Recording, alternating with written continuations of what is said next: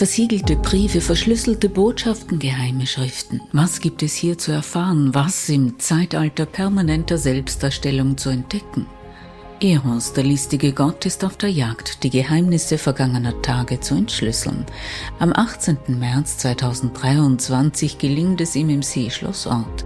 Briefe von Margaret Stombro Wittgenstein liegen auf, Tagebücher sind zu sehen und Tonstücke erzählen über das Leben auf der Halbinsel Toskana.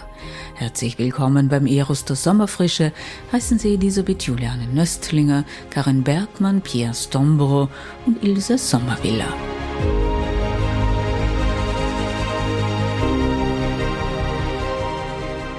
John und auch Tom, die haben die Mutter verehrt, sehr verehrt, die haben zu ihr aufgeschaut.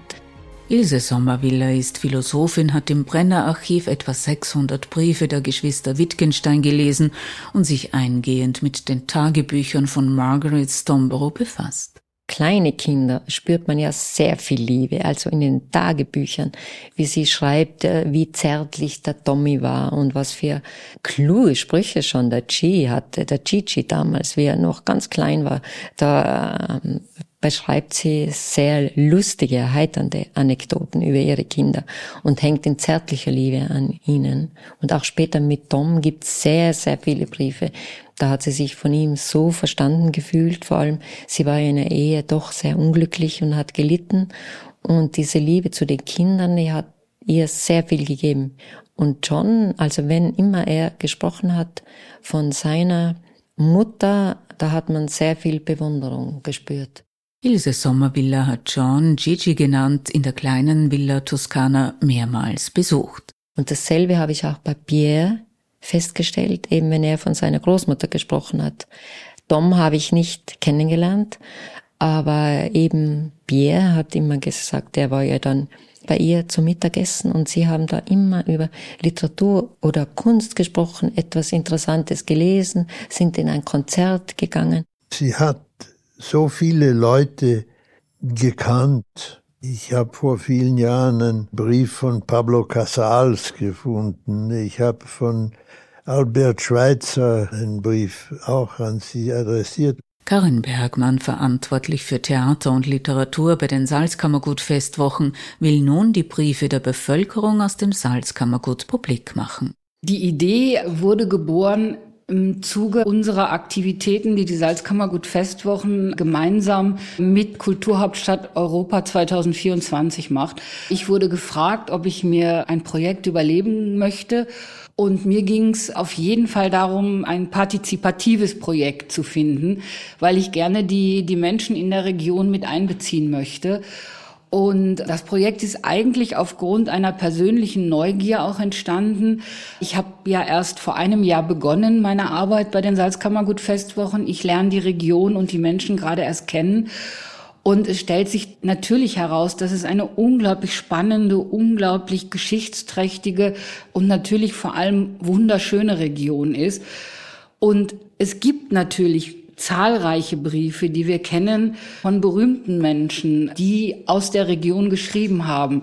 Ob das jetzt der Adel war, quasi die Menschen, die am Hof waren, ob das Künstlerinnen, Künstler waren, die Musiker, also Schubert, Schönberg, Leha, ob das Peter Altenberg war, Hugo von Hoffmannsthal, bis hin, das ist eines meiner Lieblingszitate, Alexander von Humboldt, der über sozusagen seine Reisen am Traunsee geschrieben hat, wir sind der schönen Landschaft wegen besonders langsam gefahren. All das war eigentlich das Fundament, dass ich gedacht habe, warum soll man nur Briefe von Prominenten irgendwie kennen? Es gibt sicherlich unglaubliche ja, Geheimnisse zu finden, wenn vielleicht die Menschen zu Hause in ihren Schubladen, in ihren Schatullen, vielleicht auf dem Dachboden oder im Keller nachschauen. Ja, ich würde gern die Menschen sozusagen neugierig machen, aller Generationen, ob das jetzt die Kinder sind, Jugendliche, ob die ihre Großeltern oder Urgroßeltern befragen. Was gibt es noch an Postkarten, an, an Briefen? Weil ich finde, dass Briefe äh, im Grunde genommen eine unglaubliche Kulturgeschichte aufzeigen.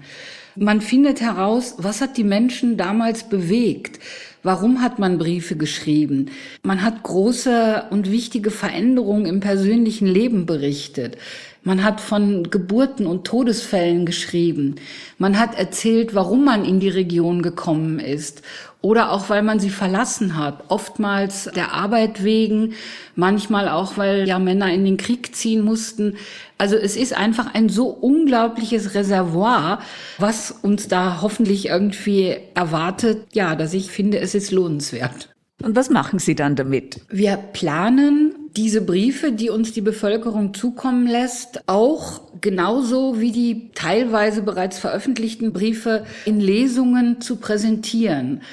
Ich bin in Gesprächen mit Schauspielerinnen und Schauspielern und vor allem ähm, habe ich eine wunderbare Partnerin, Claudia Kaufmann-Fresner, eine Dramaturgin, die mal am Burgtheater gearbeitet hat, die diese Briefe so zusammenstellen wird, nach Themen geordnet, dass wir sagen, die präsentieren wir gemeinsam mit den Briefen der Prominenten in zwei großen Lesungen. Im Büro der Salzkammergut Festwochen in der Gmundner Innenstadt werden die Briefe der Bevölkerung aus dem Salzkammergut gerne angenommen. Das wirklich Schöne ist, dass es bereits angelaufen ist. Wir haben Briefe und Postkarten äh, von 1914. Äh, ich weiß jetzt von jemandem, der geschrieben hat, dass 1929 der Traunsee zugefroren war und die Menschen über den See gegangen sind. Ein Wandersgeselle ist eingebrochen mit seinem Rucksack, weil der zu schwer war und jemand hat ihm das Leben gerettet. Und die Mutter des sozusagen Menschen, der gerettet wurde, hat dann einen langen Brief geschrieben. Der liegt uns auch schon vor. Also es gibt, glaube ich, wirklich Kostbarkeiten da zu entdecken und da hoffe ich auf mehr.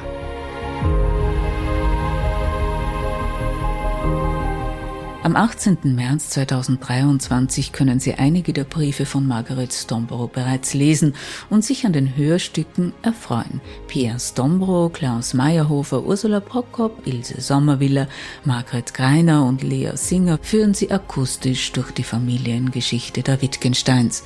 Teile davon gibt schon jetzt bei Wissensart, dem Podcast der Wissenschaft und Kunst vereint. Auf bald, sagt Elisabeth Juliane Nöstlinger.